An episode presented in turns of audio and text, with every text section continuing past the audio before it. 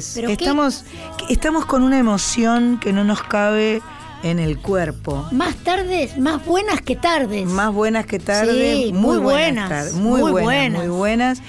Estamos con mucha emoción porque en este programa especial eh, tenemos la enorme sorpresa para nosotras y para todos ustedes también de tener una visita que hace rato queríamos. Marta Gómez, que es quien está aquí, está programada desde el primer Eh, programa de Soy Nacional. Iba a decir eso. Desde el primer programa estuvo presente. Marta, Marta Gómez, buenas tardes. Qué alegría tenerte acá, qué alegría tan enorme, Yo realmente. estoy feliz, gracias por tenerme aquí. Aparte lo llevamos planeando que pudiera venir y nunca podíamos. Claro. Y hoy fue mm, Y hoy- perfecto, todas las estrellas para que se, estuviéramos aquí. se Estoy acomodó todo, feliz. porque además este lo queríamos planificar y no lo lográbamos y salió así improvisado. Como Sí. tantas veces la música es maravillosa cuando es improvisada, ¿no? Fue fantástico. Fue fantástico realmente. Eh, Sánchez, buenas tardes, ¿Cómo buenos le días, va? ¿cómo Buenas le va? tardes. Bien, contentísima. Eh, Por, por, el, por la persona primero, sí, por el talento, Sí. por su poesía, por sus músicas. Feliz y le acabo de decir que la voté para los Grammys para que sea este año una ganadora de Grammys, Latin Grammys. Qué maravilla. Bueno, eh, Mach Pato, muy buenas tardes. Te cambiamos todos los papeles y te, te alteramos toda tu programación. enfadada? No, está muerta de risa y Ah, feliz. bueno, bueno, bueno. Está muerta de risa y feliz. Eh, Marita está con el mate, bien ahí. Cris Rego te, te tiró un mate, supongo. Y, eh, y nuestro operador, ¿cómo se llama nuestro operador? Diego. Diego Zangari, muchas gracias Diego por estar ahí. Eh, Leo. Leo, yo entendí Diego. Y yo también, estamos- estamos Una mujer mayores. mayor. Estamos Una mujer mayores. mayor. es la Eh, emoción de tener a Marta Gómez que ya hace que la cabeza haga uf, así.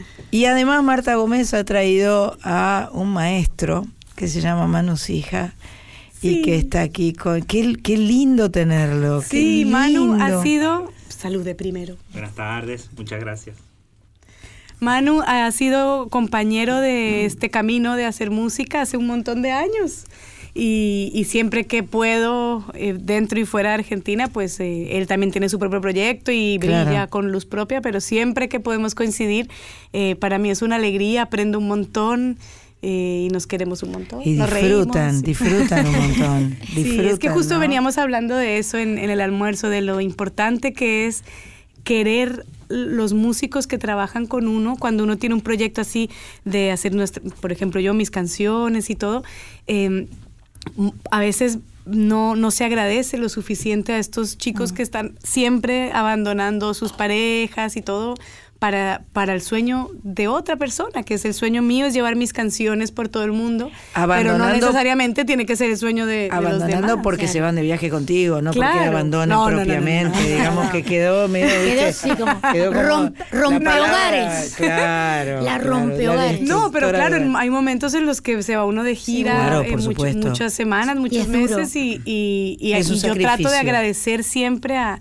a- a los músicos que, que aparte las canciones pues, no suenan igual y a, y a veces me pasa eso de, de me invitan a tocar sola, por ejemplo, y yo no toco tan bien y trato de dar lo mejor de mí, pero nunca es lo mismo cuando estás con unos músicos como Manu al lado, canta uno muy diferente. Manu, sos tucumano. Sí, de Simoca. Sí, De Simoca, Tucumán, sí. Tucumán. Sur de Tucumán. Sí, señor. Sí, señor. Un tucumano y una colombiana. ¡Qué yunta! Marta Gómez, nuestra invitada de hoy, nació en Colombia, estudió en Estados Unidos y ha viajado por el mundo. Por, por lo, lo que estuve chusmeando hoy, más allá de que ahora vamos a contar cómo nos conocimos, eh, ha viajado por todo el mundo, ha recibido premios y reconocimientos por todo el mundo. Y, eh, y hay una temática, eh, varias, pero una en particular, que además es muy casual que justo estés aquí en este momento en, el, de tanta ebullición con todos los movimientos que tienen que ver con la mujer, con Ni Una Menos, con la ley del aborto, eh, etcétera, etcétera, ¿no? Eh, vos has hablado y hablás y estás con la causa de la mujer eh, embanderada siempre. Sí, es, es muy bonito porque yo nunca me consideraba una mujer que le cantara a otras mujeres. Yo generalmente lo que, lo que me ha conmovido desde niña ha sido las canciones que hablen eh, de los que no tienen voz, ¿no? Entonces, eh, desde chiquita eh, no me gustaba la música romántica, por ejemplo, como que decía, bueno, si todos dicen lo mismo, te quiero, te extraño, no estás aquí, no que me muero sin ti, pero lo que a mí realmente me gustaba desde muy niña eran las historias, era la historia de, me acuerdo Mecano, por ejemplo, ¿no? Del hijo de la luna y todo eso, a mí me fascinaba, me gustaban las historias, entonces cuando ya más adelante en mi adolescencia empecé a oír a Silvio Rodríguez, Pablo Milanés, Mercedes Sosa, eso es lo que a mí me gustaba, que hablaran de las minas, de cosas que suceden lejanas y, lo que más me gusta en siempre leer eh, eh, libros, ver documentales, lo que más me gusta es la historia de otros amores, no del amor de pareja o no de hablar desde mi propia sensación, si tengo novio, si no. Eh, como que me aburría eso, digo, Claro, mi vida no es claro. tan interesante para componer canciones de amor, ¿no? Me gusta este, este otro tipo de, de relaciones humanas y eso fue lo que me conmovió y poco a poco em, me llegaban a mí mujeres de fundaciones. Entonces me decían, ay, como, como sé que te gusta esto, ¿por qué no le compones una canción a estas mujeres en, en Bolivia, en Guatemala, en El Salvador? Entonces yo empecé a- naturalmente a escribirles a ellas y cuando me di cuenta tenía discos que casi todos son para, para mujeres, pero lo bonito fue que ha salido eh, de mi propio vivir, ¿no? Eh, de ser madre también. Eh, aparte me gusta ver con los años los discos cómo van cambiando. Claro. Porque claro, cuando estaba en la época de estar embarazada, tener a mi bebé, todo se volcaba en esto, ¿no? En parir, amamantar, sangrar, cosas que uno, un contacto con el dolor que yo no sentía antes, con el miedo que nos sentimos antes de ser madres, ¿no? Esta cosa de andar por el mundo, ay, feliz, joven, pero tienes un hijo y después dices, ¡Ah! la guerra, ya, ya, todo lo ves diferente, ¿no? Todo Vamos, te a, afecta vamos a diferente. escucharla a Marta cantar un poco. Eh, me gustaría escuchar la canción esa que compartió con varias mujeres eh, que habla de la mujer. ¿Lo tenés ahí? Eh, porque me parece que es una linda forma. Ya, ya hemos pasado esa canción en Soy Nacional. Vamos a recordar esa hermosa canción y seguimos charlando con Marta.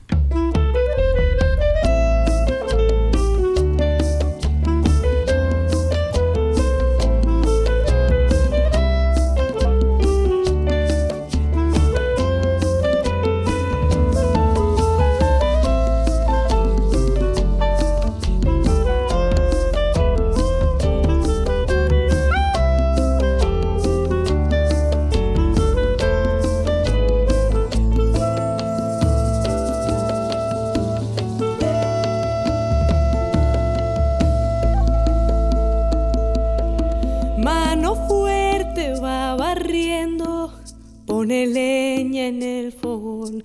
Mano firme cuando escribe una carta de amor. Manos que tejen haciendo nudos,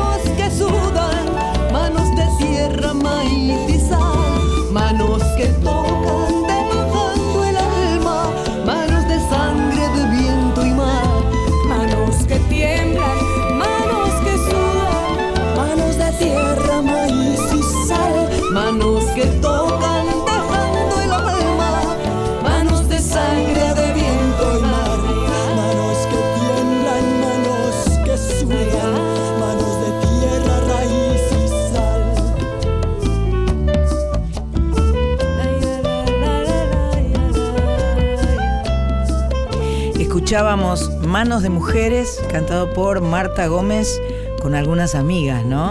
Con Sí. algunas amigas. Estoy cantando con Martirio Con y Martirio. con Andrea Echeverry. Fue muy bonita la historia porque yo quería una canción, por supuesto, que hablara de las mujeres, eh, que, eh, que cantar con dos mujeres que hubieran así como iluminado mi vida. Y recientemente había conocido a Martirio en un homenaje a Chabela Vargas. Y ella me había dicho, mira, cuando necesites algo, me llamas. Yo dije, bueno. Y, cuando, y teníamos esta canción y dije, es raro porque ella no canta cumbia. Pero después dije, pues yo tampoco canto cumbia. Claro. Entonces dije, mira, tengo algo, no sé si te vaya a gustar. Y quedó fascinada porque era algo fuera de lo que hacía. Perfecto. Y con Andrea Echeverry también, porque también la había conocido y dije, quiero hacer algo con Andrea y su voz me encanta, tiene un registro maravilloso. Y también dije, bueno, voy a sacarla de su... Y así ninguna está en su, en su hábitat, ¿no? Porque yo tampoco canto cumbia, pero le hicimos esta versión de cumbia para, para cantar las tres. Y después invité a, a Nat Cohen, que es una gran clarinetista israelí que vive en Estados Unidos. Y dije, yo quiero que haya un instrumento así bien eh, potente y que como habla de manos de mujeres y somos las tres cantando, pues que esté Anat coloreando nuestras voces. Otras manos de mujeres haciendo otras cosas. Sí. Eh, bueno, vamos a empezar un poco del principio, porque has venido ya varias veces a, a cantar a la Argentina.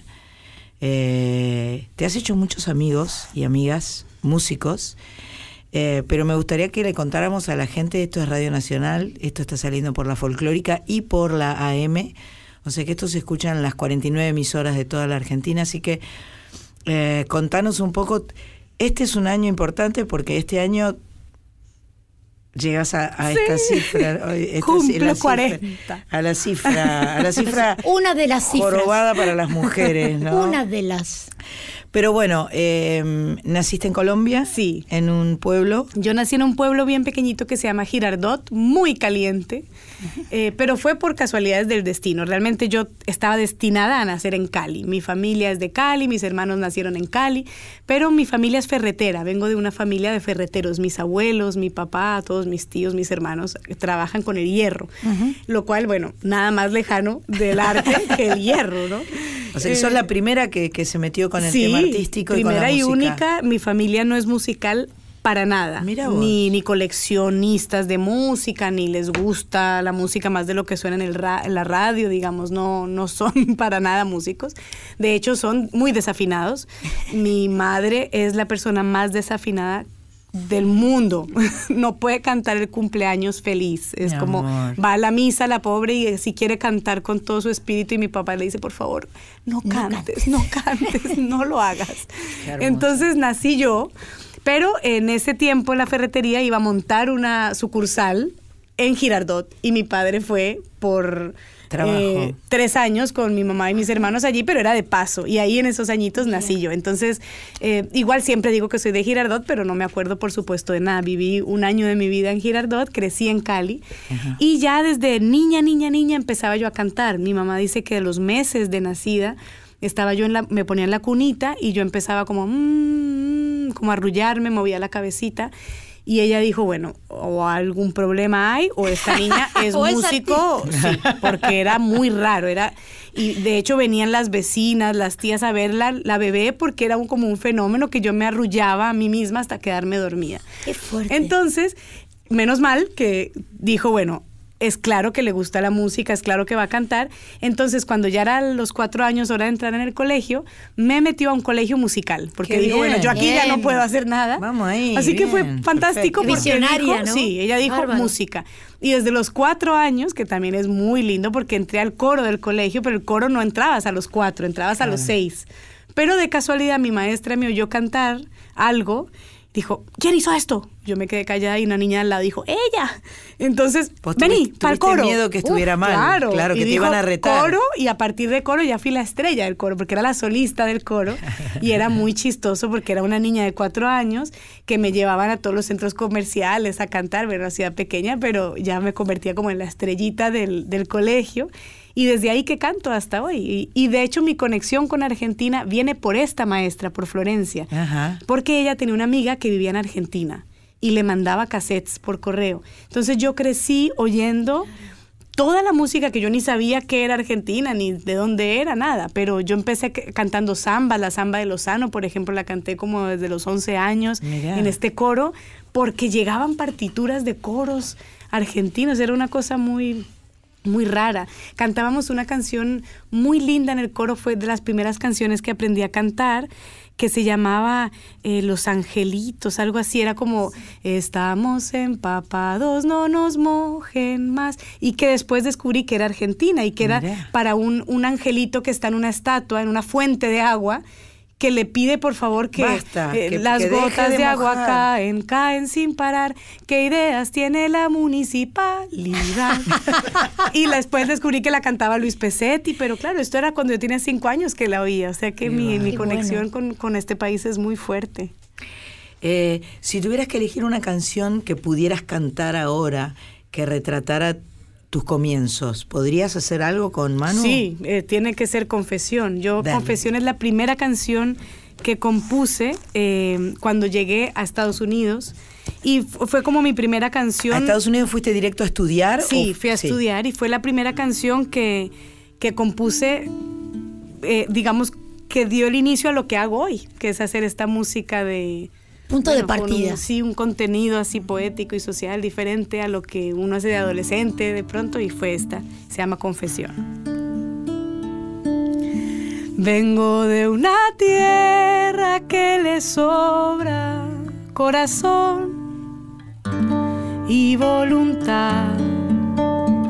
Sueño con el día en que le sobre la razón para cantar.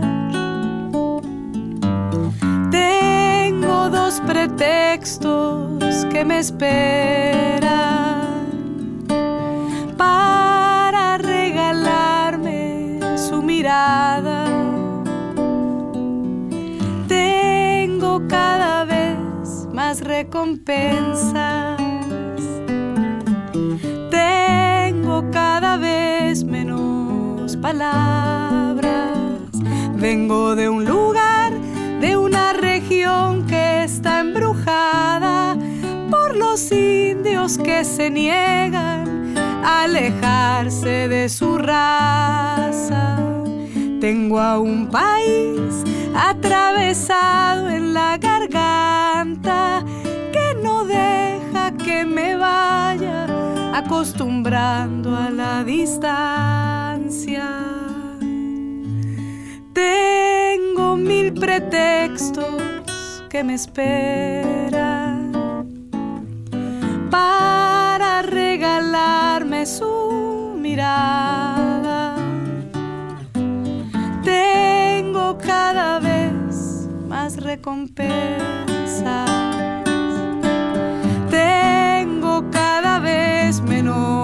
Palabras. Tengo un corazón que no se cansa de extrañarla.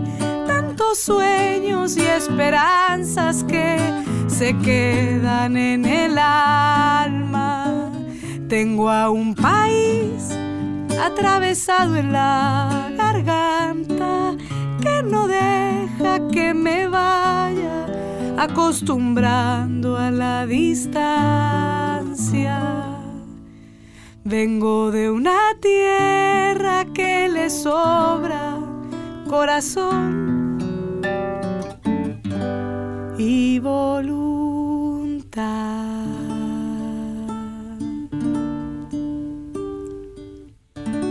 Qué belleza, qué lindo.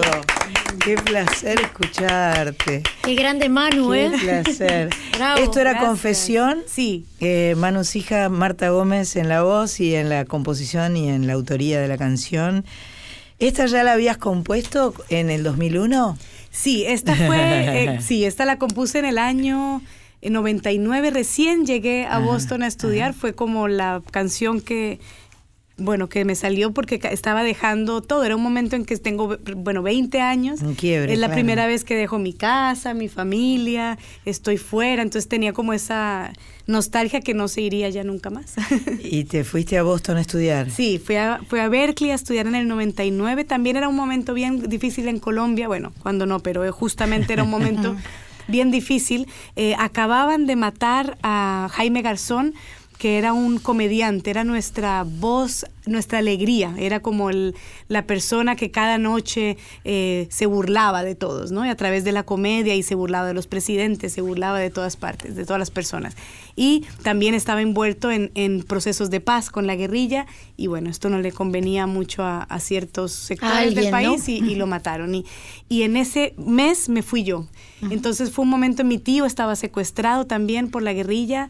eh, era un momento bien difícil y mi familia dijo, mira, si quieres ir a estudiar afuera, este es un buen Este momento. es el buen momento, Y, claro. y yo, claro, pensé que me iría y, y volvería a, a- a Colombia después de estudiar y, y me quedé ya fuera. Entonces esta canción siempre la canto Claro, porque refleja esa nostalgia de, de quien se va para quizás no nunca volver más nunca. volviste a vivir en Nunca Colombia. he vuelto a vivir, claro, he ido muchas Has- veces, has pero ido de nunca fui a- a visita, has vivir. ido a ver a tu familia, a cantar, a lo que sea, pero...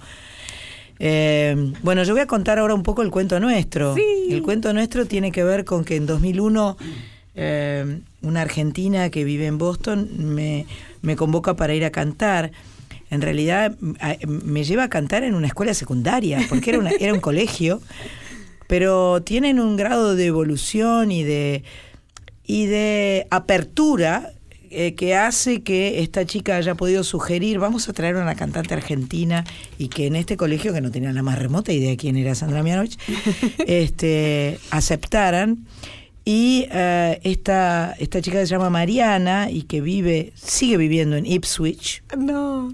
este, por lo que vi en el mail que recibí hoy, eh, armó una banda de- con músicos de Berkeley. Eh, su referencia creo que fue Julio Santillán, Sí. Que, eran músicos argentinos que estaban viviendo allá y que podían, yo les mandaba las canciones mías y podían tocar, porque Tocar, era un claro. pasaje que se iba para allá, que era yo.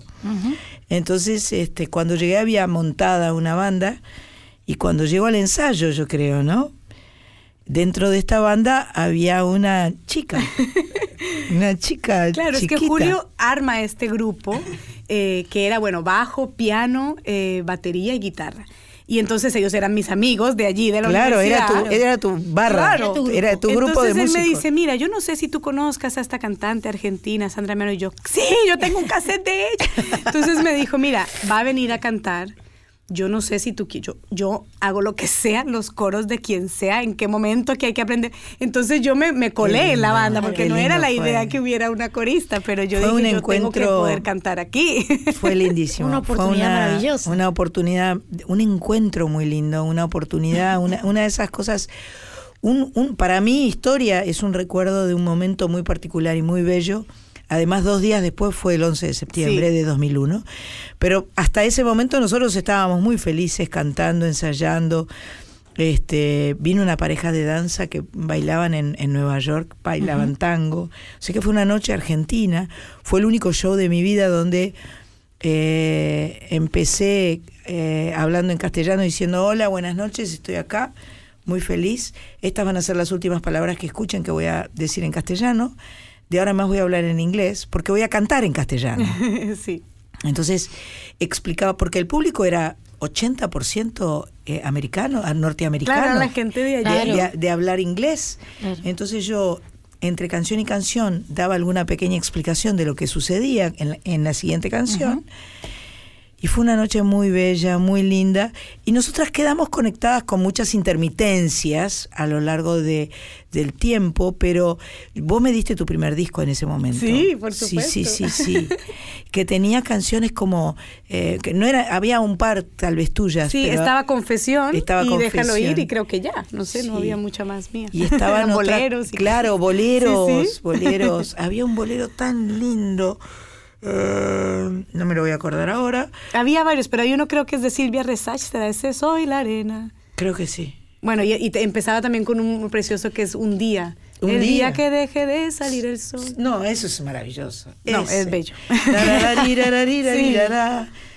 Era hermoso, era hermoso. Este, así que bueno, de Berkeley arrancaste para el mundo. Sí, en Berkeley estuve feliz, fue una escuela que me encantó conocer tanta gente de tantas partes del mundo tocando todas las músicas. De hecho, hace que uno se enamore de su propia música, porque uno llega allá pensando que va a estu- Yo fui a Berkeley porque oí a Juan Luis Guerra en una entrevista decir que él había encontrado su voz en Berkeley. Yo dije, si este señor encontró algo allí, yo me voy allí. Y realmente fue la razón, que todos se iban por los grandes jazzistas. No, yo me fui por Juan Luis Guerra. Entonces yo llegué allí con la mente abierta a todo. Yo entré a, a un ensamble de salsa, por ejemplo, canté salsa allí, después un, a un ensamble que era música del Caribe, entonces cantábamos como calipsos y yo iba allí, yo a, lo que fuera.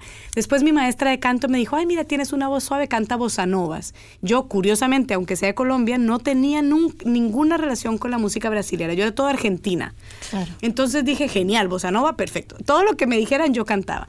Y poco a poco fue que empecé a ver a los mis amigos músicos argentinos cantar zambas, chacarrillos. Y yo decía, yo conozco esta música por Mercedes Sosa, por mi coro. Entonces empezaba a cantar con ellos y después me decían, bueno, ¿y qué música hay en Colombia? Menos mal no había ni YouTube, ni Google, ni Facebook, ni nada, porque yo decía, bueno, yo me acuerdo de un bambuco y empezaba a cantarlo como yo me acordaba. Pero claro, no me acordaba de toda la letra, entonces me decían, bueno, ¿y por qué no compones algo? Entonces empecé a componer gracias a no tener ningún disco ni nada Qué para maravilla. mostrarles. Qué maravilla. Y ellos me decían, ah, mira, esto me suena un poquito a chacarera y la canta. Entonces, sin querer también fuimos armando lo que hoy en día es mi grupo, que es una mezcla de ritmos, pero no fue porque yo dijera, ay, tengo una idea de mezclar la cumbia con el carnavalito. No, era porque yo decía, chicos, a mí me suena esto una cumbia colombiana. Y ellos decían, bueno, nunca la hemos oído, pero ¿y si le metemos esto acá? Mira, hay una música. Entonces empezamos a mezclarlo, pero fue por no saber lo que estábamos todo, haciendo. todo fue llegando. Y como llega todo, llega la tanda. Perfecto. Nos vamos eh, y estamos volvemos. Con, estamos con Marta Gómez y volvemos con Marta Gómez que va a seguir cantando y contando su vida. Soy Nacional. Con la conducción de Sandra Mianovich.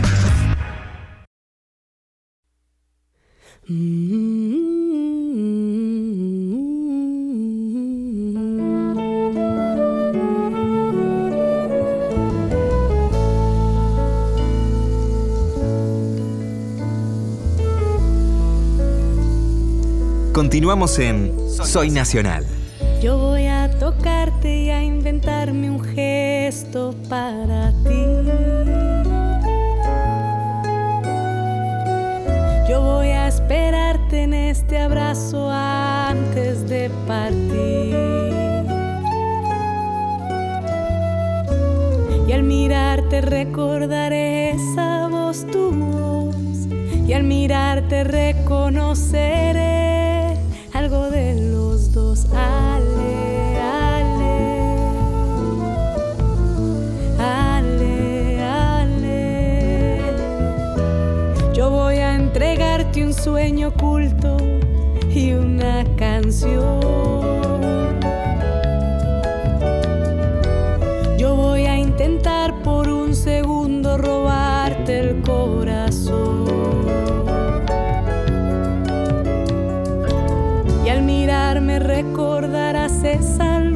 Verdad. Y al mirarme reconocerás esta eternidad, este instante. De este instante.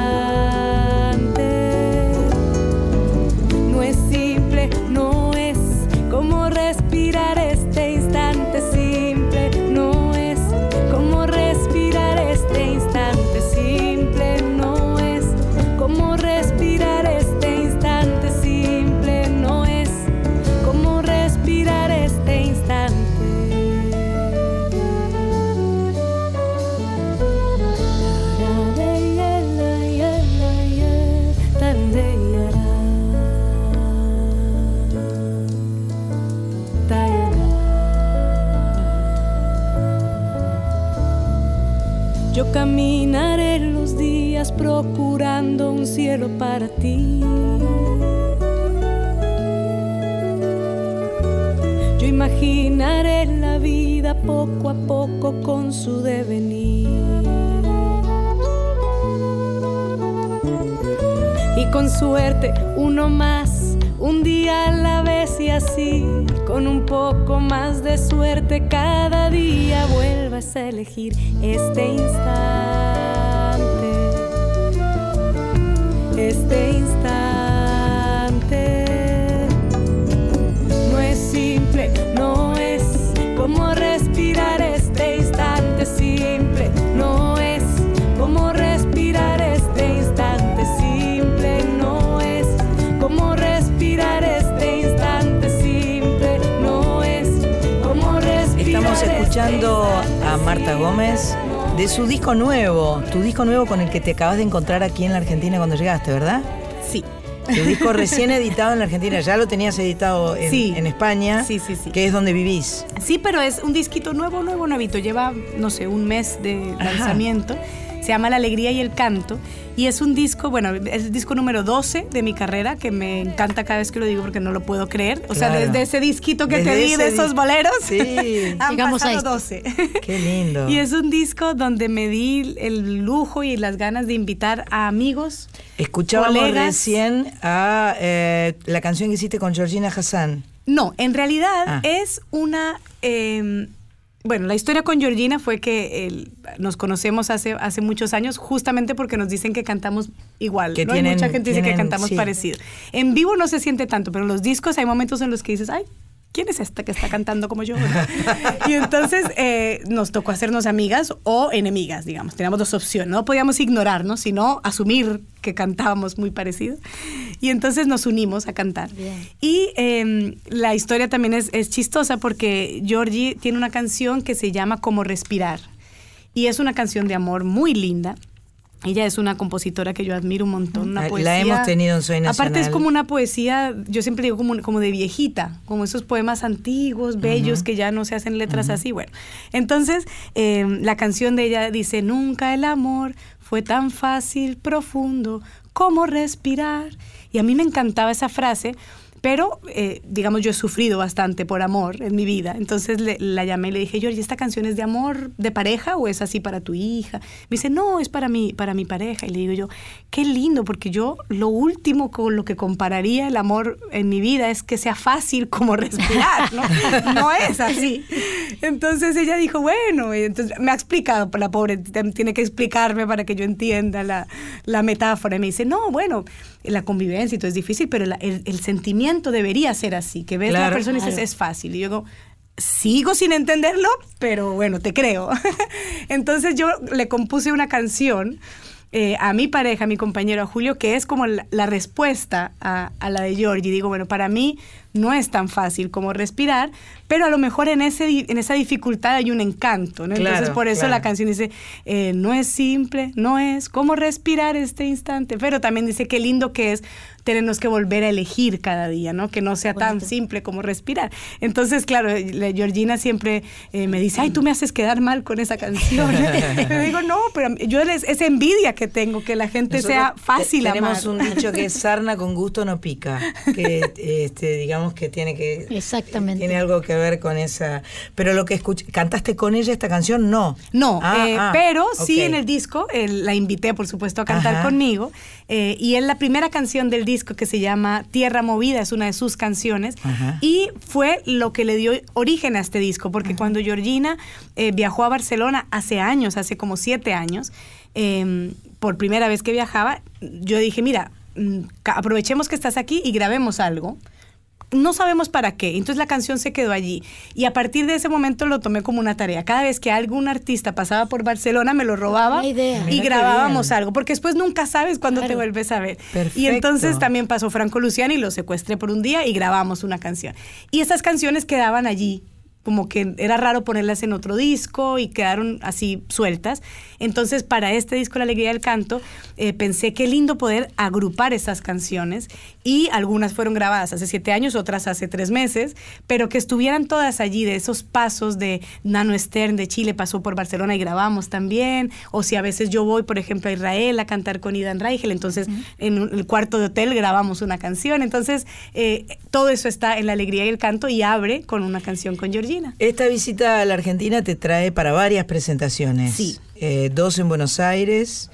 Eh, la próxima creo que es el 18. Sí, eh, te- toco en Rosario, en Chascomús, primera vez en mi vida que voy a ir. muy bien. Eh, en Neuquén y en Bariloche. Qué Y en lindo. Córdoba. Y en Córdoba, en el Sí. Quality. Qué Sí. lindo, qué lindo.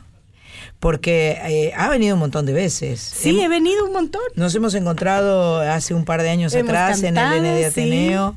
Este, y hemos cantado. Y acaba de mencionar a Aidan y, y me parece que ese eh, eh, mar- Aidan para mí marca un poco el, recue- el reencuentro sí, contigo. absolutamente. Porque mi amiga Marcela Morelo, a quien le pido, le digo, Marcela, quiero que me des una canción para cantar.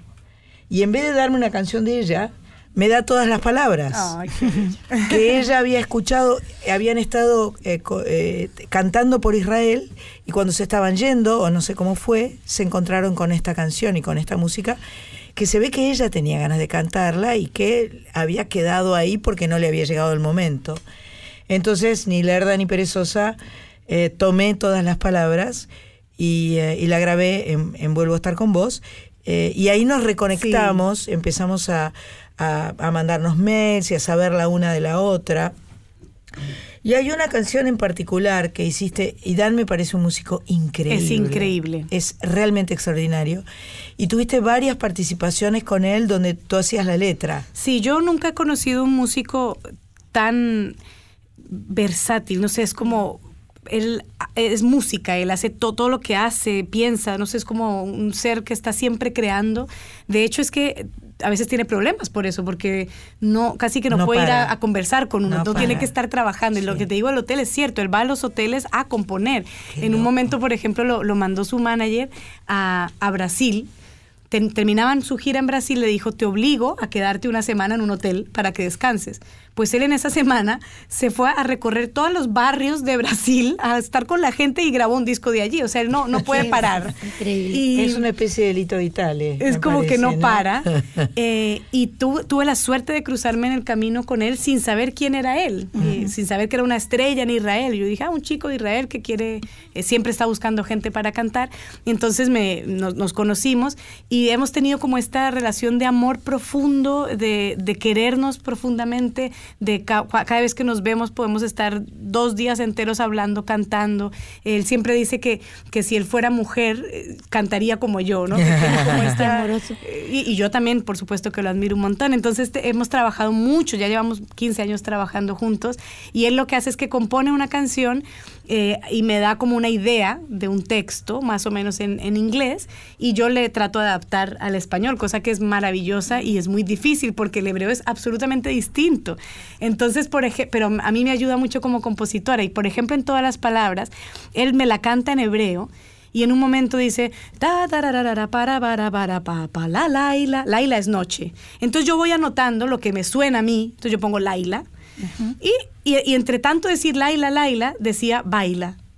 Entonces, Claro. al final dije, ¿qué, qué, qué puedo meter aquí? que Entonces digo, todas las canciones, todas las palabras vienen y bailan.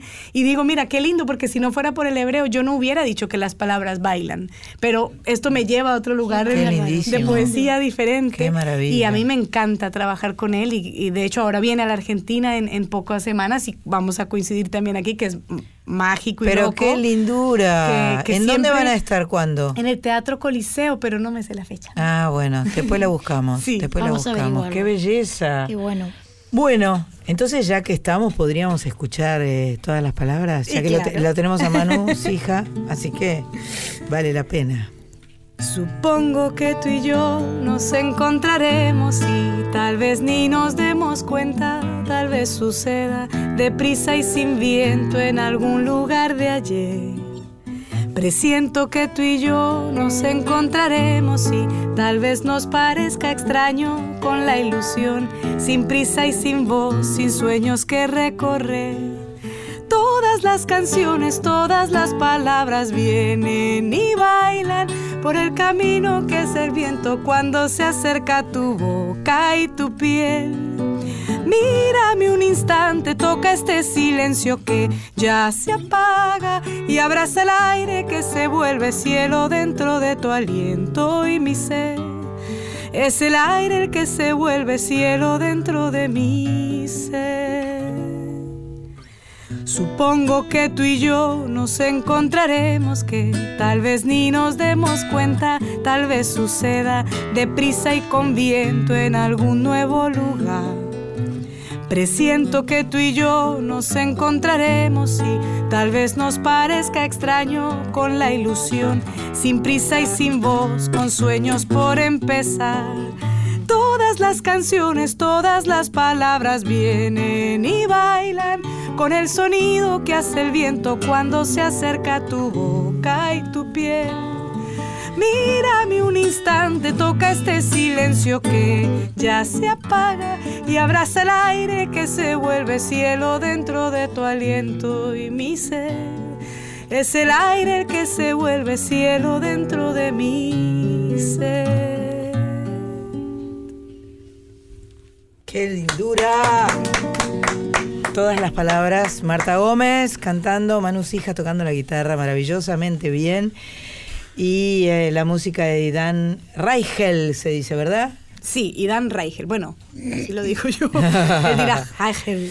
que es un músico israelí absolutamente maravilloso. Veníamos las dos protestando porque pone cosas bellísimas en su Instagram y todo lo demás, pero lo pone todo en hebreo. Entonces eh, nos cuesta un montón. Claro. ¿no? Eh, querrá que todos aprendamos hebreo.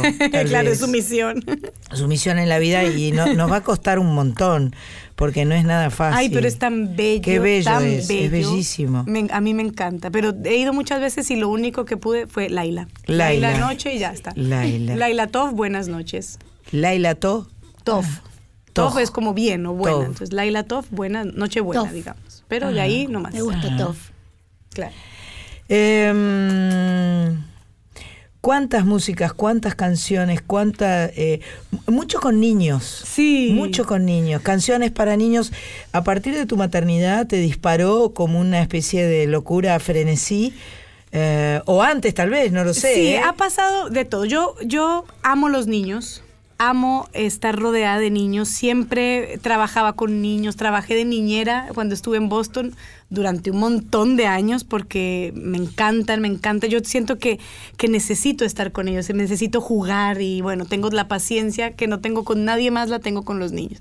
Entonces, eh, tuve, tengo dos sobrinas también, son gemelas, ya tienen 22 años. Ah, la flauta. Pero para mí, bueno, han sido como mis almas gemelas, ¿no? Mis guías, mis compañeras, bueno, todo el tiempo que podemos estar juntas, estamos juntas. Eh, entonces ya tenía yo esta cosa de, cantar para niños, pero nunca lo había hecho de una forma seria, nunca había decidido grabar un disco, más que las canciones que les componía a ellas, para ellas y que les grababa a ellas. Entonces, eh, el público, digamos, que me iba a ver en Estados Unidos me decía, ay, ¿por qué no grabas para niños? Que tu voz es así para, tan dulce para ellos. Y yo nunca lo, lo hice. Y cuando quedé embarazada dije, bueno, este es el momento.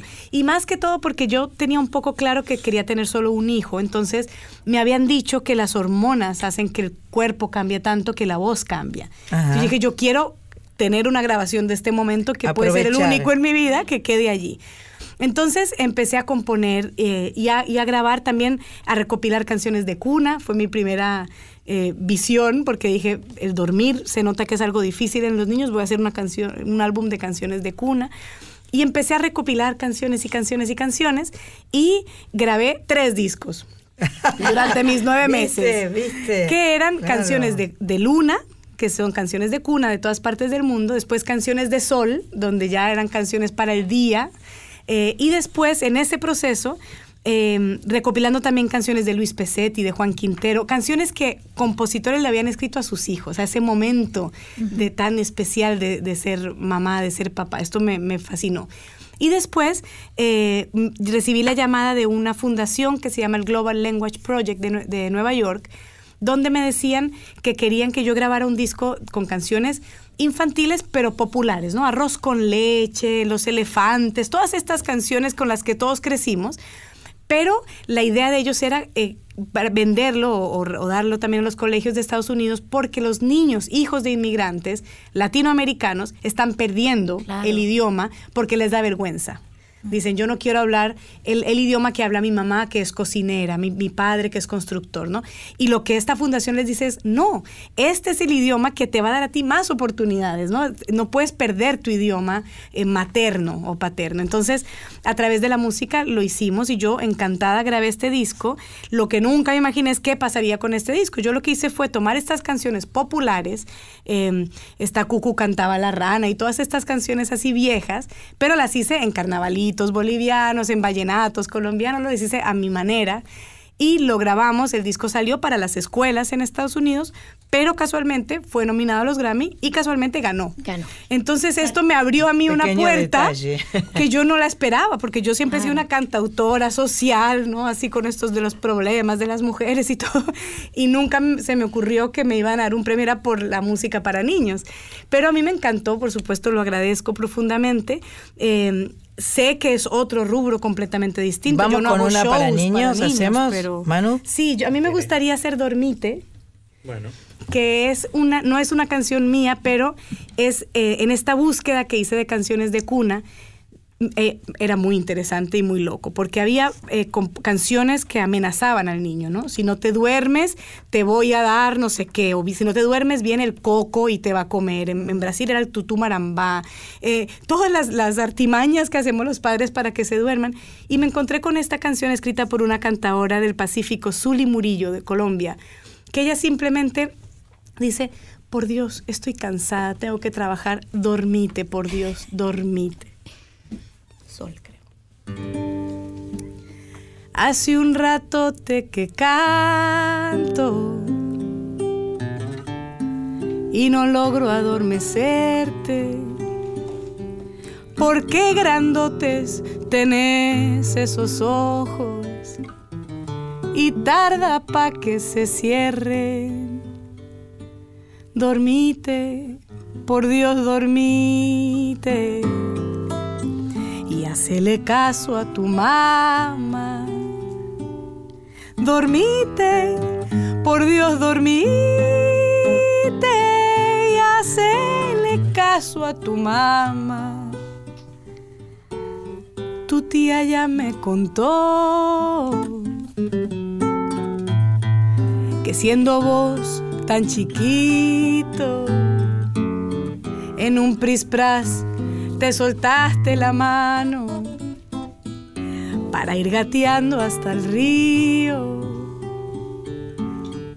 Que destapaste un canasto, ay oíme pues, y juntaste con la ropa todo el arroz, el pescado y el revuelto. Que ella le iba a echar la sopa. Dormite, por Dios, dormite. Y hacele caso a tu mamá. Dormite, por Dios, dormite. Y hacele caso a tu mamá.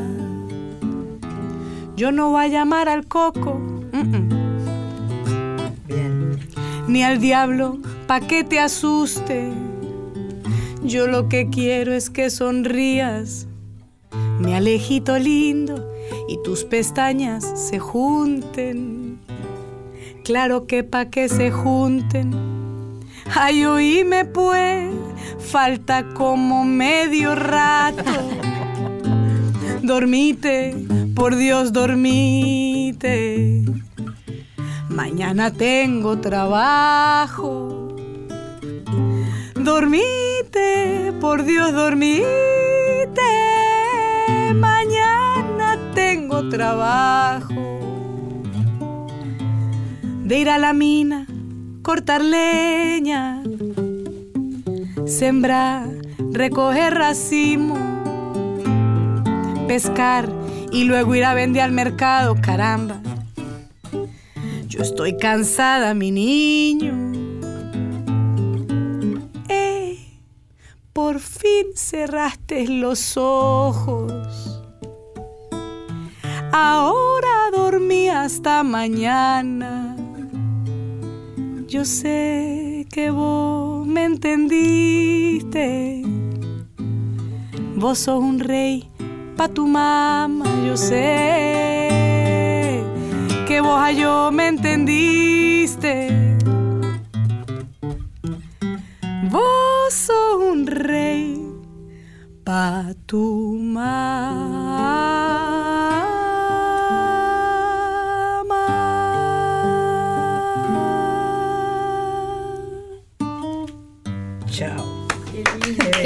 Qué bellísimo. Ay, es tan bella. Maravilloso. Qué bonito. Yo me enamoré de esta canción de la primera vez que la oí y viajé a Cali a conocer a la compositora porque dije esto es muy bello. Estamos con Marta Gómez, estamos en Soy Nacional, en, en la folclórica 98.7, en AM 870 y en las 49 emisoras de todo el país.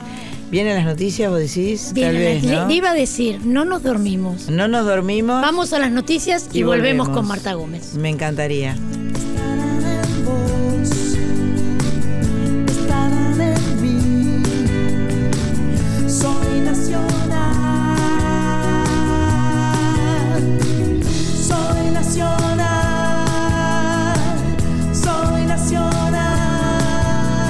Soy Nacional, con la conducción de Sandra Mianovich. soy nacional,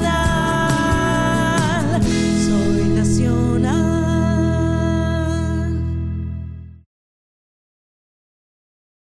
Continuamos en Soy Nacional. Hoy vuelvo a escuchar, hoy vuelvo a escuchar aquellas canciones que nunca se fueron, aquellas canciones que siempre estarán. Acá estamos tan felices en Soy Nacional en este programa especial que estamos dedicando en forma completa, porque ella bien lo merece, a la artista colombiana Marta Gómez, que está de visita en la Argentina.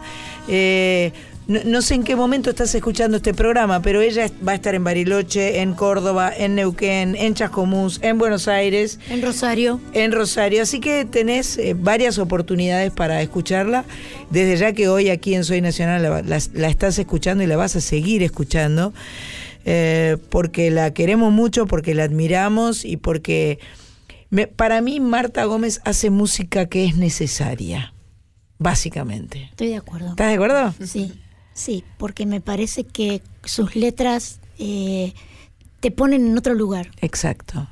Y, y aunque como la canción que cantó antes, que no es ella la autora, No importa. la interpretación Sí, que hace, sí, o sea, yo les digo a todos que tengan envidia, porque tenerla enfrente y verla cuando canta Seguro. es una maravilla. O sea, eh, se adueña, que es lo que tienen las intérpretes como tú también, que saben adueñarse de las canciones que no son vuestras, Propias, ¿verdad? Claro. Es, claro. es- yo creo que hay una manera de sentir, es, es muy, me encanta que lo digas porque yo, bueno, la- las canciones son mi pasión. Me paso el día oyendo poesía, viendo canciones y, y analizándolas y, y entonces a, a veces hago talleres de, de- de composición de canciones. Entonces estaba dándole a un amigo que es mus- un musicazo, pero no, no escribe canciones, no toca todos los instrumentos y todo. Y entonces, claro, yo le hablaba de la naturaleza, del entorno, de mira esta canción que habla sobre el sauce, todo. y él me decía, pero ¿cómo puedes estar? Yo estoy oyendo qué acorde está, en qué métrica, Claro, qué toca claro. el bajo. Y claro, son cosas que yo, es, va a ser mi quinta escuchada, ¿no? Yo lo primero es de qué habla, qué me dice. Claro. Y eso es lo que, lo que tiene que tener para mí un, un cantor que aunque no componga, va a entender lo que está Exacto. diciendo. Y, y- Hay una y sí, canción es otra muy- manera de escuchar. Hay una canción muy importante que escribiste y que tiene que ver con un con, con una temática eh, que no podemos que, que no que no podemos quedarnos indiferentes frente a ella. Eh, vos escribiste para la guerra nada. Sí. Y eso es algo eh, a lo cual adherimos profundamente, sin duda. Eh, el día que el ser humano entienda que para la guerra nada, eh, tal vez vamos a vivir en un mundo un poquito mejor. Contanos un poco de esa canción. Esta canción fue para mí algo muy importante. Yo rechazo la guerra desde cualquier pretexto, pero ve- venía un- una situación bien particular. Colombia es un país que lleva en guerra 50 años y empieza a haber guerras dentro de las guerras. Entonces ya hay unos muertos que duelen más que otros, ¿no? Empezamos a hacernos un poco indiferentes eh, y a tomar partidos en las guerras. Entonces eh, esto me llamaba mucho la atención y también me llamaba la atención que yo viajaba, viajo mucho a Israel a cantar con Idan Reichel y voy, canto, la canción, todas las palabras fue canción número uno, por primera vez una canción en español, era sonaba en la radio de, de, de, Israel. Entonces yo iba ahí a cantar, veo la gente amorosamente como me recibe, a pesar de que no, habla, no hablo su idioma, no soy de su religión, ¿no? y decía, ¿cómo puede este país tan bello que adora esta música, que me acoge con todo su amor, ¿Cómo puede este país estar involucrado en una guerra tan terrible contra el pueblo justo al lado en Palestina? Esto me llamaba mucho la atención. Y entonces empecé a leer y dije, a lo mejor es que yo no entiendo la guerra. A lo mejor realmente hay una razón y yo no la estoy viendo. Entonces empecé a leer durante horas y horas y horas seguidas todo lo relacionado con la guerra en Colombia y en, y en Israel y Palestina, ¿no? ¿Qué, ¿Qué hay detrás de este conflicto? Entre más leía, más me daba cuenta de que yo no estaba equivocada, de que no hay razones para hacer la guerra, de que todo es poder, dinero, petróleo y cuantas mil cosas más. Se aprovechan de la religión, de la gente. Son excusas. De la fe, pero no son razones reales. Y cuando yo iba ahí, esta gente me decía, no, yo, nosotros queremos acoger a los palestinos. Entonces decía, empecé a darme cuenta de que yo no le cantaba al gobierno israelí, sino a la gente y que esa gente no quería guerra, que nadie quiere vivir en la guerra, nadie quiere crecer en la guerra. Es algo absurdo pensarlo así, ¿no? Entonces, e, entre más leía, más me daba cuenta de eso. Y por otro lado, leí algo que me llamó mucho la atención, que fue los inventos de la guerra el, el, señor ruso que se inventó el rifle AK-47 y es orgulloso porque es el rifle que más balas dispara por minuto. Después un israelí que se inventó una cúpula magnética que detecta misiles en el aire. Y claro, yo pensaba, son genialidades. Por más de que sean usadas para la guerra, son genialidades de algún ser humano o un grupo de seres humanos eh, con eso lo tenía en la cabeza y después fui al Circo del Sol eh, la semana siguiente y la primera imagen del Circo del Sol era un niño elevando una cometa, un barrilete. Y yo dije, esta es otra genialidad. Y alguien también estuvo horas hmm. inventándose qué material no se cae, cómo sopla el viento, para nada, para que un niño o una niña sonría, punto, porque no hay otra finalidad. Entonces dije, sí podemos, es el mismo cerebro el que se inventa un arma al que se inventa un café va caminando un granito en África, ve un granito de una planta, lo muele y lo hierve el agua y es un café. Y, hoy en día es el, el, producto que más consumimos en el mundo, que no es necesario para vivir, pero ya se hace necesario. Entonces empecé a pensar en esto y surgió el primer verso de la canción. Y, eh, pero básicamente era para yo sacarme esta, esta rabia que tenía dentro y cuando llegué a, la a mi casa, esto fue caminando con mi hijo en una siesta, en un cochecito, cuando llegué a la casa se lo mostré la canción a mi compañero, a Julio, y le dije, mira, compuse una canción después de todo lo que he leído y, y escuchado sobre la guerra, un poco ingenua de pronto, pero es como, casi como infantil, ¿no? Para los inventos de la guerra y para la guerra nada. Y entonces él me dijo, ¿y por qué no aprovechas que has conocido a tanta gente en el mundo y les mandas esta canción para que ellos sigan y, le inventen eh, versos y versos. Yo le hice caso, le mandé a siete amigos en el mundo eh, mira, compone un, verso a esta canción. Y ahora hay 3.000 versos. en varios idiomas y de varios inventos. Maravilla. Entonces se ha convertido en una canción que es como el himno eh, mío, pero también en todos los países. Hay lugares en los que en las manifestaciones está. Una vez iba por una ciudad en Colombia, al norte de Colombia, y veo un grafiti que dice para la guerra nadie. Decía, mira, ahora es un grafiti también. Qué, qué emoción. Entonces, bueno. ¿Qué haremos? ¿La vamos a escuchar de allí o de aquí? Pues la podemos escuchar aquí. Sí, claro. Bien. ¿No cantaremos los 3.000 versos? 2.500. Claro, aprovecharla en vivo. Marta Gómez, para la guerra nada. Para el viento una cometa, para el lienzo un pincel, para la siesta una hamaca, para el alma un pastel, para el silencio una palabra, para la oreja un caracol, un columpio para la infancia. Y al oído un acordeón. Para la guerra nada. Para el sol un caleidoscopio, un poema para el mar, para el fuego una guitarra y tu voz para cantar, para el verano bicicletas y burbujas de jabón. Un abrazo para la risa, para la vida una canción, para la guerra nada, para la guerra nada,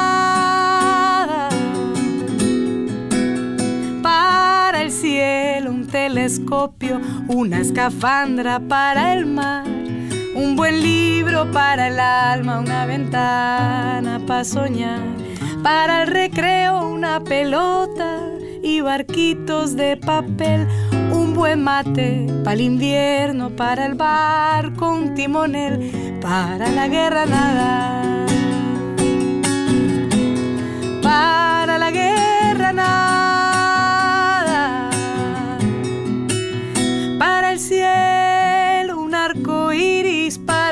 Bosque un ruiseñor, para la guerra nada. Para el campo una amapola, para el mar un arrebol, para la guerra nada. Para la brisa una pluma, para el llanto una canción, para la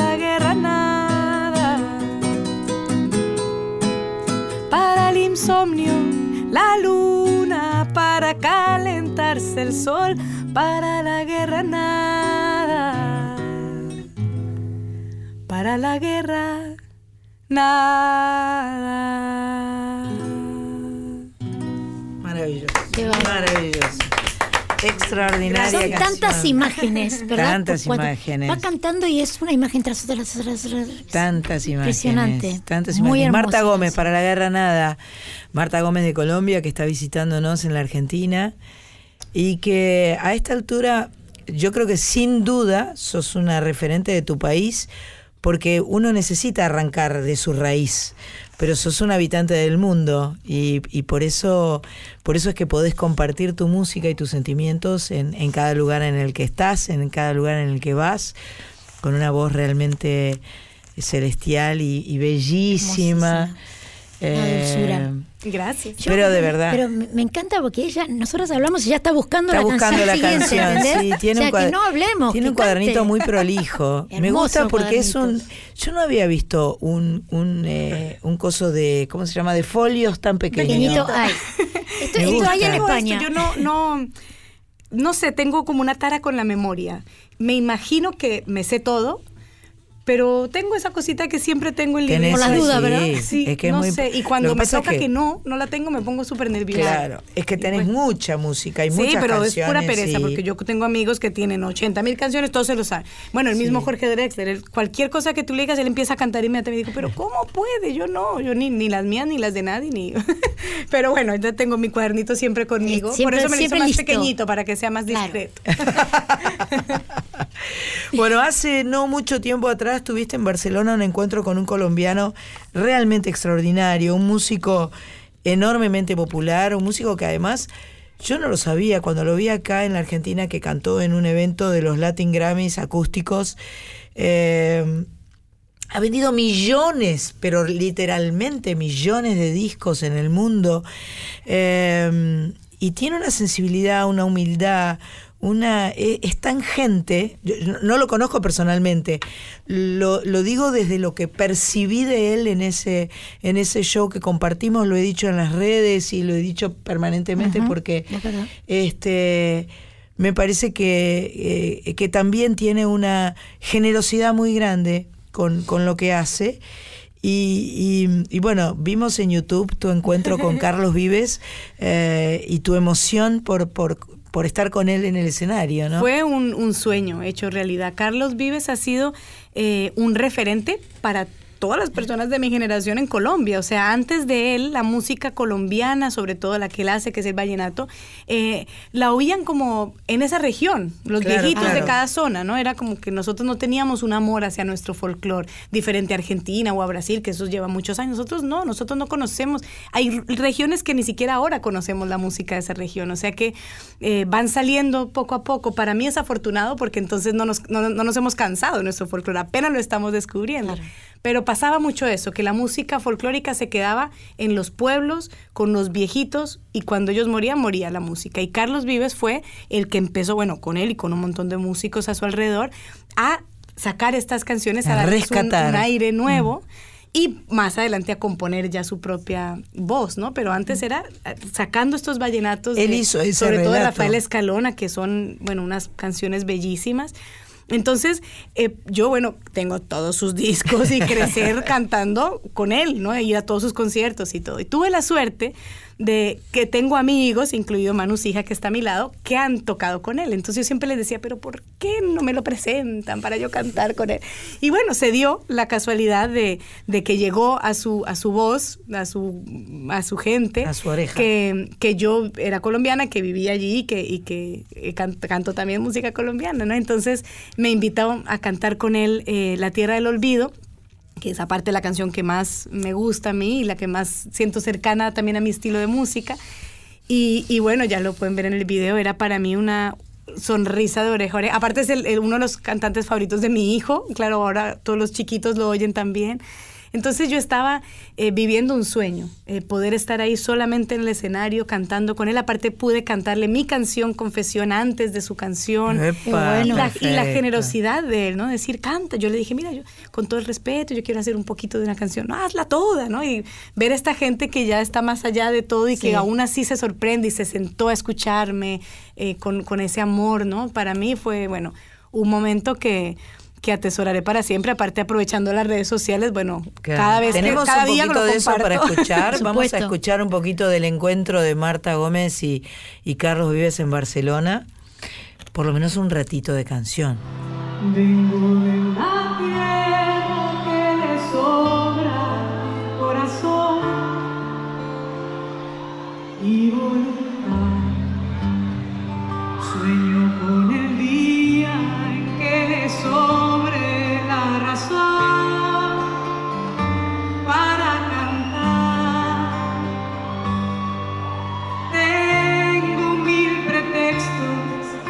Que me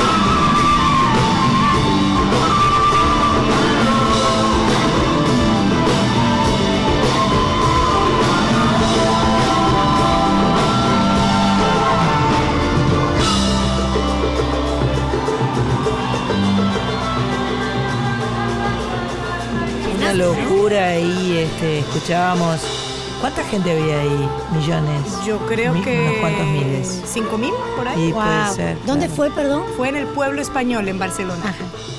¿En el estadio? No, es como un pueblito español y en la y en el como decir la plaza de ese Sí. pueblo hacen conciertos y, y ahí fue. Una maravilla, una alegría. La música con esta capacidad de, eh, de, emocion- de hacernos emocionar, de hacernos encontrar, de generar en- com- eh, situaciones donde compartimos y ya no importa de dónde sos, ni, ni, ni qué edad tenés, ni eh, absolutamente nada, ¿no? Qué lindo. Todo tiene cabida. Todo tiene cabida. Todo. Estamos en Soy Nacional. Hoy es sábado, así que vos estás escuchando este Soy Nacional que va a terminar a las 21 horas.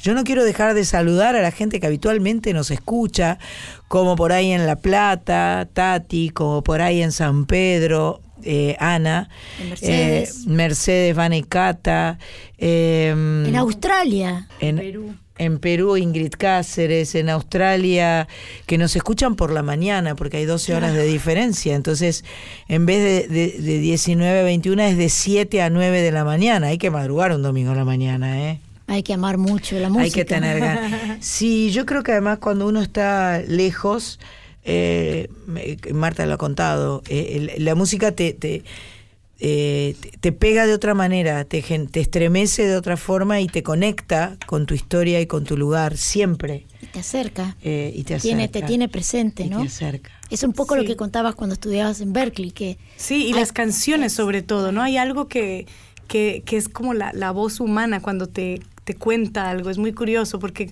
con, el, con la música instrumental uno siente una cosa muy, muy fuerte también, pero cuando alguien... Cuando hay una palabra, palabra, sí, claro. es, es un... es- ¿Qué, te- qué es preparaste en el cuadernito para cantarnos? Yo quisiera cantar Canta. Dale. Muy bien. que es una canción que yo compuse para eh, la tragedia del tren de Madrid, Sí. por allá Sí. hace, hace varios años. ¿Atocha? Sí, pero bueno, yo la, la- la- la compuse pensando en cómo eh, el- a través del flamenco ellos cantan y lloran al mismo tiempo. Entonces yo era como al pueblo español diciéndole, canta, que yo, yo te acompaño, yo vengo de un país que sabe lo que es llorar y sabe lo que es cantar. Entonces cuenta con mi voz para este dolor. Y no la cantaba hace muchos años, pero eh, Manu, su hija, le hizo una versión muy bonita. Entonces yo le dije, ay, ¿por qué no la cantamos en el, en el disco de invitados? Entonces Manu es uno de los, de los invitados en el disco y le hizo un arreglo precioso. Entonces ya que estamos aquí, pues... Aprovechamos.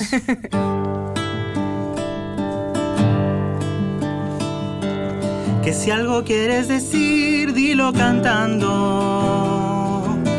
Si algo quieres llorar, cántalo también.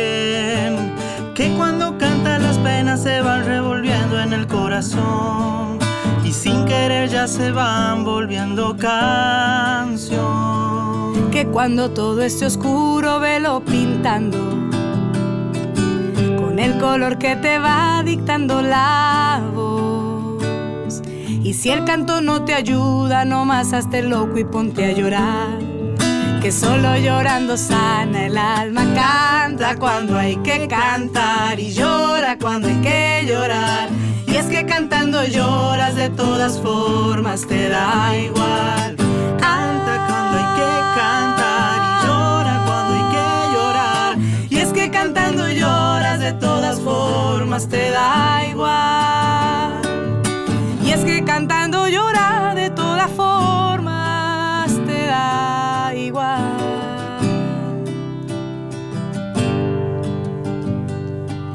Y cuando quieras llorar, yo te doy mi llanto. Y en mí traigo a un país que sabe llorar.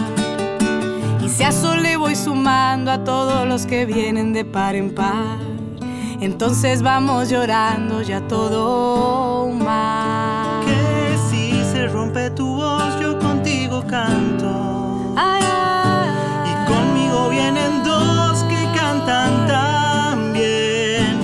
si a eso le voy sumando a todos los que vienen de par en par, mejor te regalo un mar de gente. Canta cuando hay que cantar y llora cuando hay que llorar.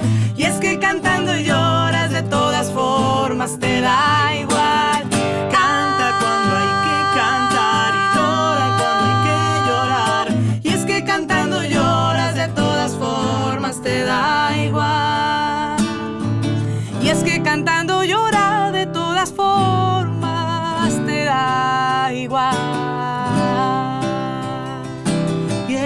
cantando y lloras, de todas formas te da igual. Daraya, te da igual. ¡Qué hermoso!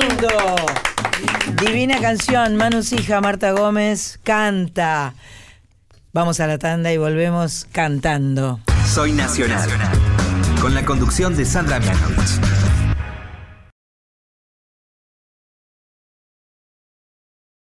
Por la radio de todos, Soy Nacional. En mis ojos cabe todo el dolor del mundo.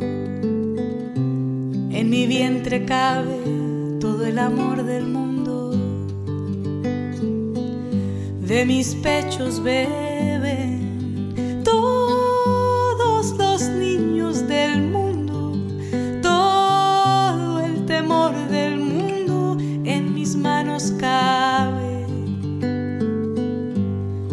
garganta anida todos los cantos del mundo y mis pasos llevan todo el cansancio del mundo. En mi piel se esconde el sol entero del mundo, la sangre entera del mundo de mi cuerpo sale.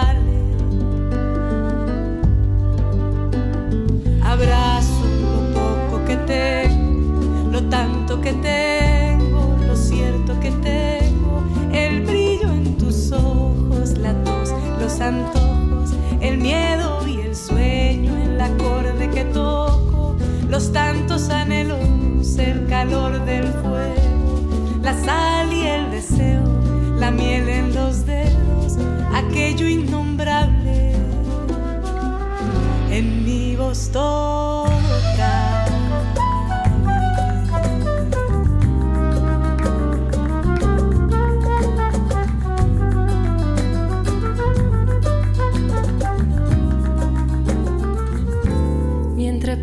Guarda todo el placer del mundo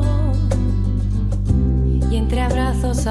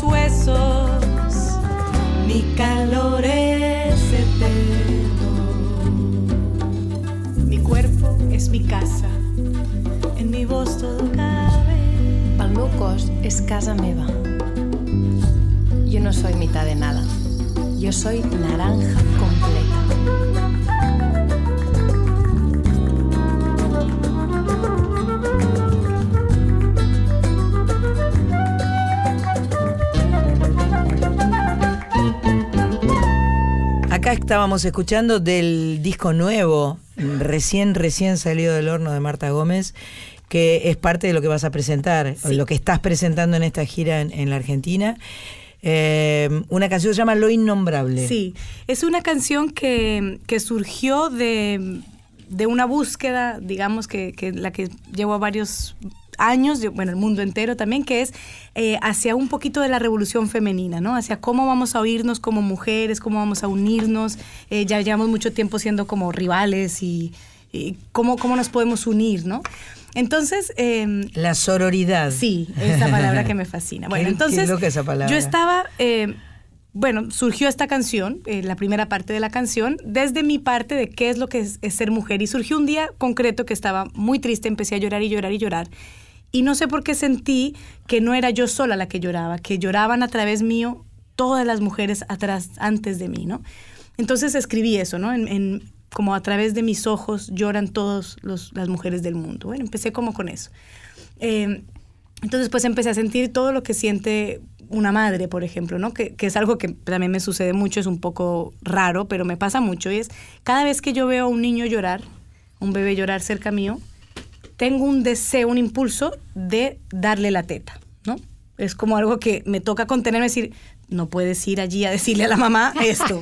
Pero es algo como que después lo he hablado con otras madres y, no- y nos pasa mucho a todas, como de, de tener un poder, yo, yo quiero calmar a ese niño, sé cómo se Claro. calman los niños, ¿no? Una cosa rara. Y también con el canto, que los niños se, se quedan hipnotizados cuando uno canta. Entonces muchas veces estoy en el tren así, el niño llorando empiezo a cantarle y se queda calma- callado, ¿no? Calmadito.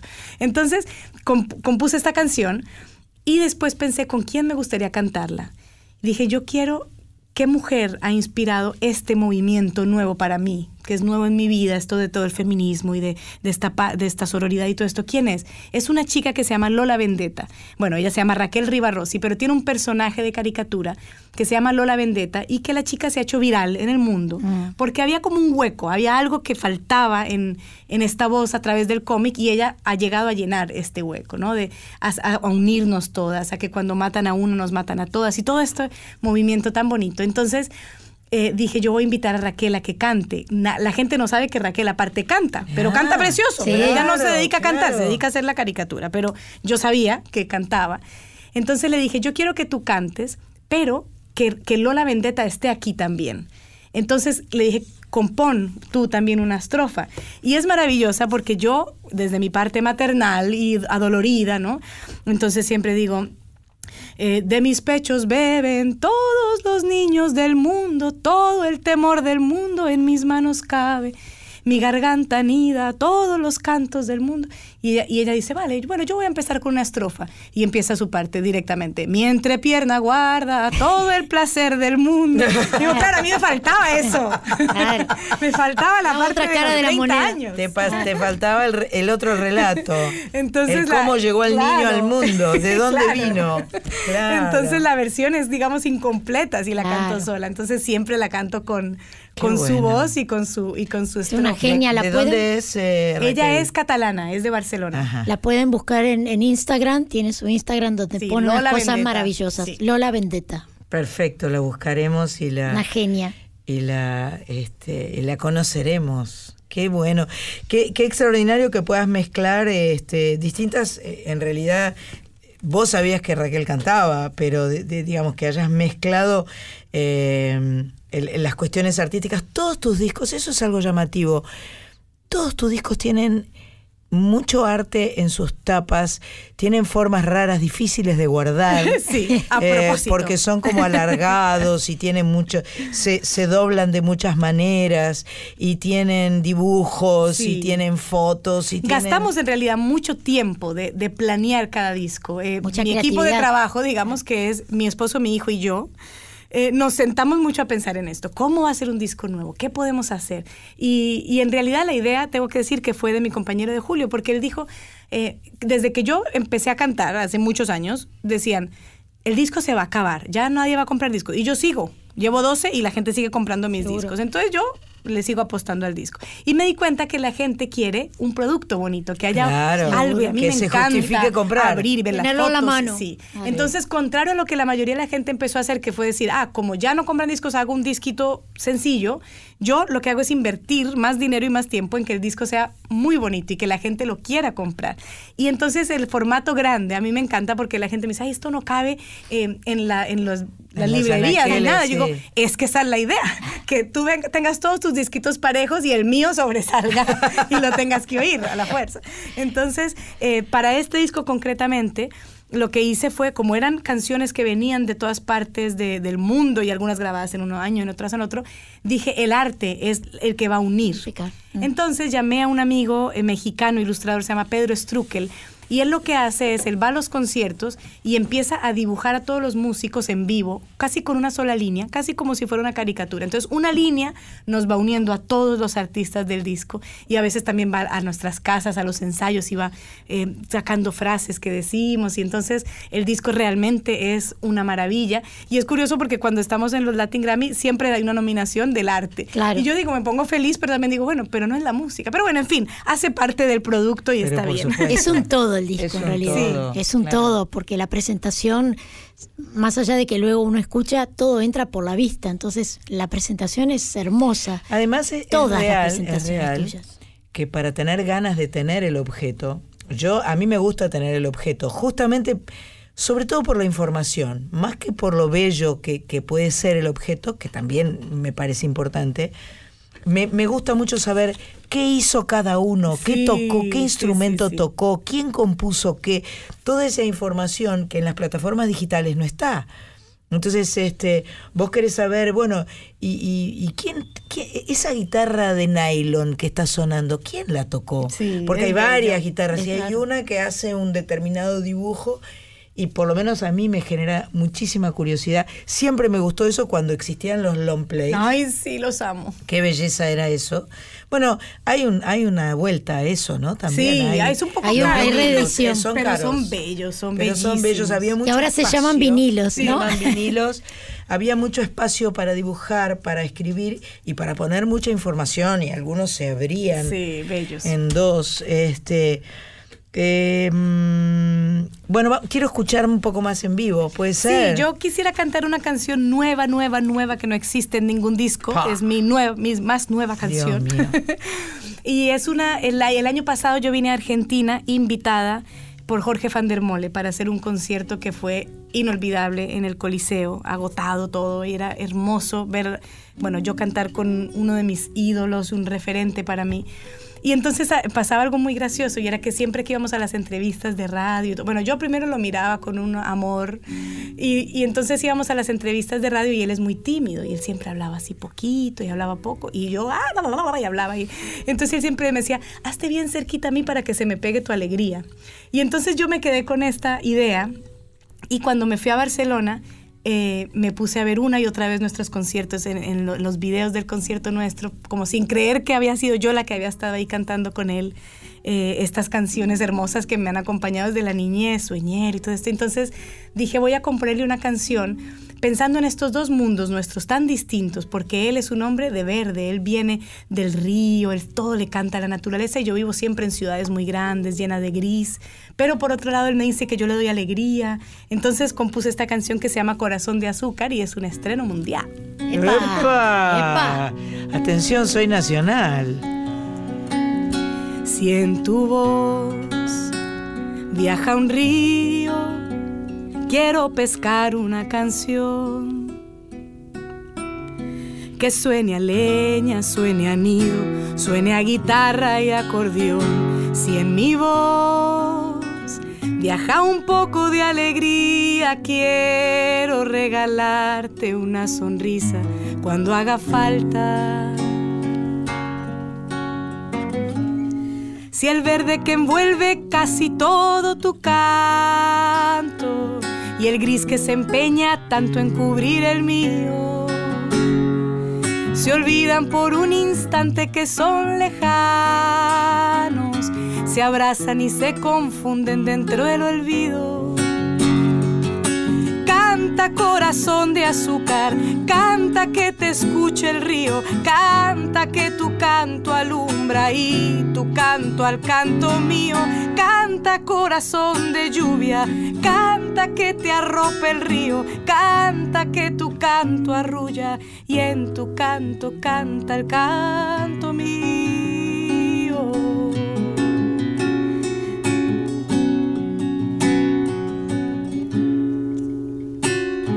El verde que envuelve casi todo tu canto y el gris que se empeña tanto en cubrir el mío, se olvidan por un instante que son lejanos, se abrazan y se confunden dentro del olvido. Canta corazón de azúcar, canta que te escuche el río, canta que tu canto alumbra y tu canto al canto mío. Canta corazón de tierra, canta que te arrope el río, canta que tu canto alegra y en tu canto canta el canto mío.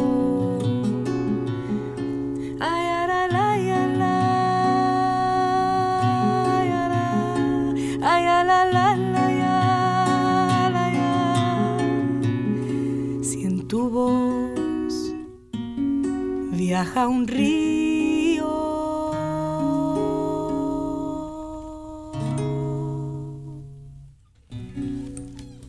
Qué lindura, qué lindura, qué belleza. Gracias. Jorge ya la escuchó. Ya la escuchó, pero solo por teléfono. no la escuchaba así tocada bonito. O sea que ahora, este, cuando vayas a Rosario, lo, Espero lo- que sí, creo que está viajando ese día, pero bueno. Bueno, yo estoy segura que Jorge la va a escuchar y, y cu- cuando la escuche no por teléfono le, le va a gustar un montón. Hay una canción que a mí mm, me, me- me gustó muchísimo, que la descubrí porque me pidieron que la cantara el día del aniversario de la em- del atentado de la Embajada de Israel, 17 de marzo. La cantamos en el predio donde estaba antes y, y fue muy emocionante, lo cantamos con un, con un grupo de cuerdas y sorprendentemente o no, era una canción de Marta Gómez con Idan Reigel, eh, que cuando yo te pregunté si vos la habías escrito en, relación a, a ese tipo de ausencias, me dijiste que no. También era algo como esto que él te tira una idea Sí. eh, y vos arrancás. Pero a mí eso es lo que me encanta de, de las canciones, que uno escribe una canción para algo concreto y cómo esta canción Toma puede su vida, toma su vuelo. vida. Entonces, claro, eh, cada día era una canción de amor. Y Dan es una persona que sufre mucho por amor también, Claro. pero contrario a mí, lo escribe mucho en las canciones. Entonces siempre es una ausencia y te veo y de noche. y de... Entonces la canción es específicamente de amor, de una ausencia de, de amor. Pero claro, cual- cualquier ausencia es igual. Una ausencia de muerte no es más que una ausencia de amor. Esta canción, también. cuando la cantamos ese día, y cuando la escuchás en función de esa ausencia y de ese dolor y de esa tristeza, Toma otro sentido. uh, es una cosa de locos. Y vamos a aprovecharlo a Manu y ya se la tiramos por la cabeza a la canción, a ver si la hacemos sonar. Cada día alguien me habla de ti, intentando sacar el dolor de mi alma.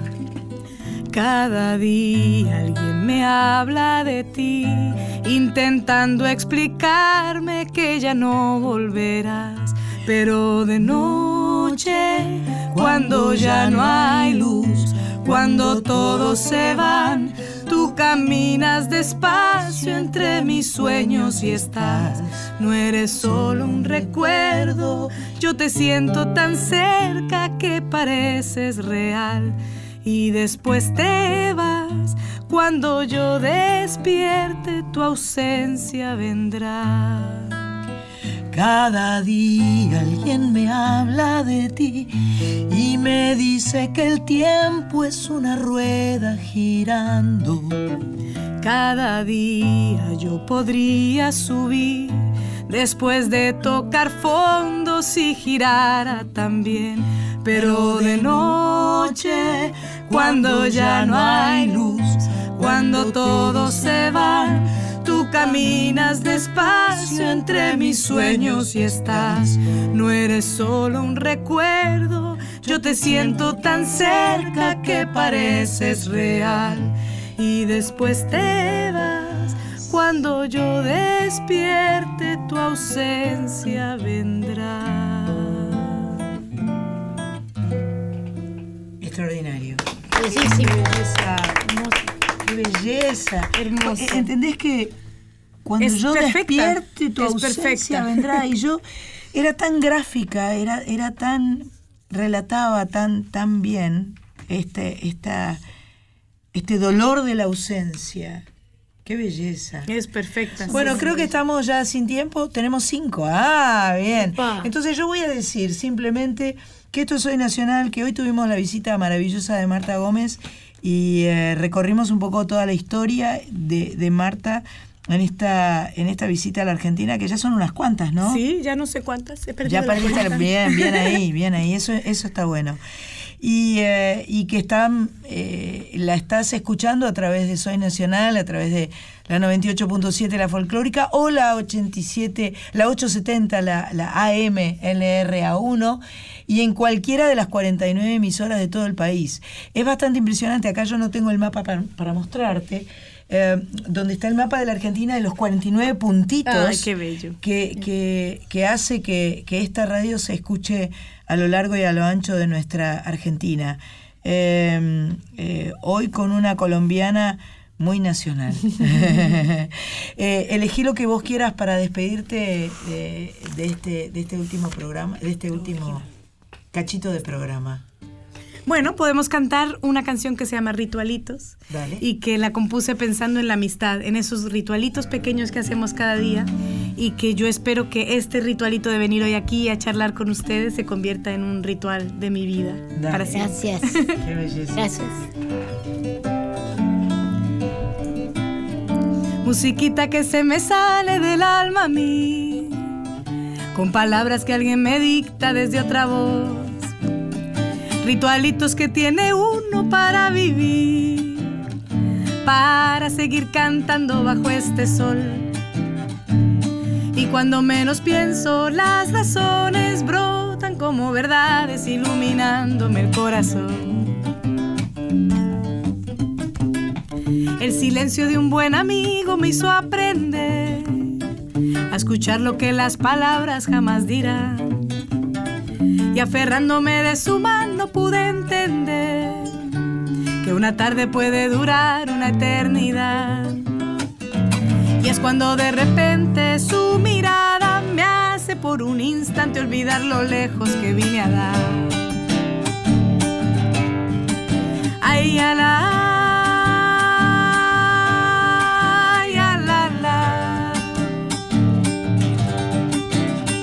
Tristecita que se me sale del alma a mí, intentando pintar recuerdos de otro color. Ritualitos que inventa uno para vivir una historia, un lugar perdido y esta canción.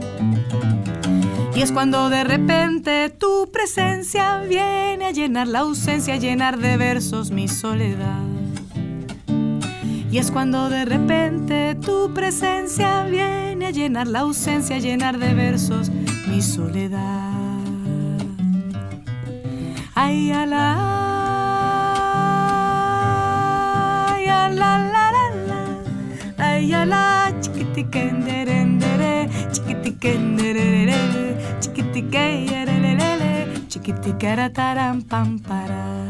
¡Qué lindo! ¡Qué lindo! ¡Qué lindo! Gracias. Ritualito, Marta Gómez. Eh, agradeciéndole a Machpato la producción de este programa, a Cris Rego que registraste todo, lo vamos a poner todo en la web. Ri- Cris, por favor, te lo suplico de todo corazón. Eh, tenemos una web muy linda nuestra que donde todo lo que transita por Soy Nacional eh, es, es elevado al- a, la, al- a la estratosfera. a la estratosfera cualquiera, ¿no? Eh, gracias, eh, Leo, por la operación técnica, eh, la paciencia. Y eh, bueno, nos volveremos a encontrar dentro de una semana. ¿Con Marta Gómez? Con Marta Gómez también. Ah, bueno, Marta entonces Gómez siempre, vuelvo. siempre forma parte de Soy Nacional. Siempre. Es, es, es nacional. Es nacional. Bien. Así que gracias, María Sánchez. Por favor, Eh, feliz, feliz, feliz. Gracias, eh, Manu Sija, de verdad, por esta visita. gracias. Gracias, Manu, que nos deja su disco, ¿eh? Atención. Sí. Ah, qué bueno. Entonces va a sonar Manu Sija. Sí. También nos hace un disco grande este para que Bien. no lo podamos meter en ninguna parte. Tiene Aprendiste una de buena Marta. maestra. Tiene una buena maestra. Bueno, eh, la próxima la visita es de Manu y canta cantará las cosas que Manu que quiera cantar. no la que yo Eh, lo obligue. no la que vos, la que lo obliguemos las mujeres torturadoras. Bueno, y ojalá que, eh, eh, que la mujer cada vez eh, encuentre su espacio y no tenga que pelear por él.